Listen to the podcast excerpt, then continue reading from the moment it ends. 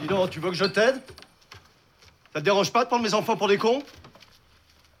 Tu te fous de ma gueule? Tu crois que je t'ai pas vu, petit tricheur de mes deux?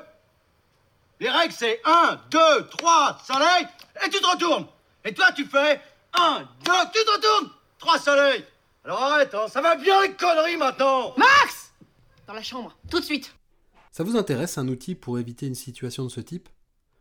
Moi je crois que je me lasserai jamais assez de cette scène des petits mouchoirs où François Cluzet a deux fils qui se touchent et se retrouve confronté à un problème qui peut nous toucher tous à un moment. La colère qui nous dépasse.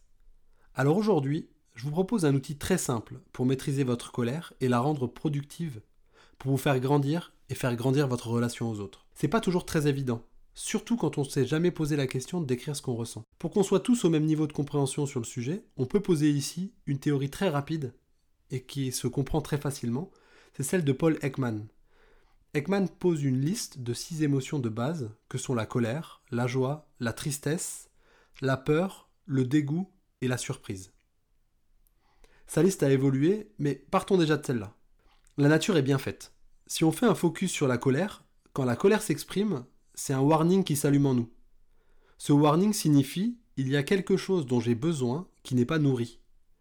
Donc la question de fond, c'est quel est le besoin qui a échappé à votre vigilance et qui s'exprime au travers de la colère qu'on est en train ou qu'on est sur le point de vivre. D'ailleurs, pas besoin que cette colère soit visible de l'extérieur, on peut très bien bouillir à l'intérieur, euh, être en colère, et c'est ce même warning qui peut s'allumer.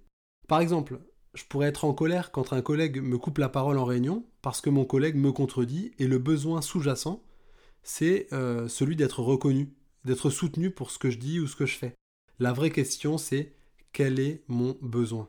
Pour que ça parle à tout le monde, on peut prendre l'exemple de la vie de tous les jours. On pourrait prendre l'exemple d'un couple dont l'un des deux a passé la journée à nettoyer la maison et qui se rend compte que son conjoint rentre et ne remarque même pas le résultat. Même si on n'arrive pas toujours à nommer l'émotion, si c'est de la colère, dans cette situation, elle peut être générée par un besoin euh, de reconnaissance, par exemple. Celui d'entendre T'as bien travaillé. C'est un besoin comme un autre, même si on se dit parfois que c'est pas pour ça qu'on fait les choses. Pour certains, et pour pas dire pour beaucoup d'entre nous, c'est fondamental. C'est ni mieux ni moins bien. C'est comme ça. La cause de la colère, c'est pas la situation, c'est le besoin. Alors comment on sort de cette situation? Cette situation où ma colère provoque la colère de l'autre, et ainsi de suite, dans une boucle qui n'en finit pas. Un outil très simple permet de travailler sur ce point, c'est la communication non violente. Alors certains l'appellent la communication bienveillante, euh, mais globalement, on se retrouve sur un certain nombre de concepts. Cet outil repose sur quatre piliers. Le premier, c'est l'absence de jugement. Ne faites pas de raccourci ou de jugement sur l'autre. Le second, c'est d'apprendre à exprimer ce qu'on ressent. Ensuite, à exprimer ses besoins, puis à formuler clairement ce qu'on attend de l'autre souvent c'est le préjugé, c'est la divination de pensée, euh, du type euh, je sais qu'il pense ci ou qu'il pense ça, ou alors il a fait ça parce qu'il avait cette intention. En fait, tout ça, j'en sais rien.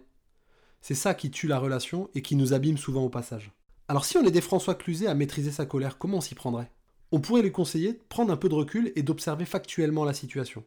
Il se passe quoi en fait? L'enfant fait 1, 2, 3 et se retourne. Tant qu'on reste sur ce niveau, ça peut encore fonctionner c'est quand il commence à juger du type tu prends pas mes enfants pour des cons, là ça dérape. On rentre dans le jugement, on, s'est déjà embarqué sur un mauvais rail. Donc l'idée c'est de commencer par une description presque froide de la situation. Ensuite, on peut lui conseiller d'exprimer ses émotions. Il pourrait dire qu'il sent euh, triste ou en colère ou autre chose. Verbaliser l'émotion, c'est prendre conscience et faire prendre conscience à l'autre qu'elle existe, que la situation nous touche. On pourrait l'aider à exprimer le besoin associé. Est-ce que c'est un besoin de justice? Peut-être que c'est important pour lui. Si c'est le cas, c'est primordial d'en informer l'autre, notre interlocuteur, pour qu'il comprenne ce qui se joue pour nous et qu'il tombe pas de l'armoire quand on va lui expliquer euh, la solution qu'on lui propose. C'est ça la dernière étape. Pour terminer, François Cluzet gagnerait du temps à exprimer clairement ce qu'il voudrait. Comment il voudrait que ça se passe à l'avenir? Si on ne le dit pas à son interlocuteur, il ne peut pas le deviner. Ou alors c'est une accumulation de problèmes pour lesquels on ne trouve jamais de solution. Si on ne lui dit pas, on ouvre la porte à des difficultés du type il devrait savoir, il fait semblant de pas comprendre. Non.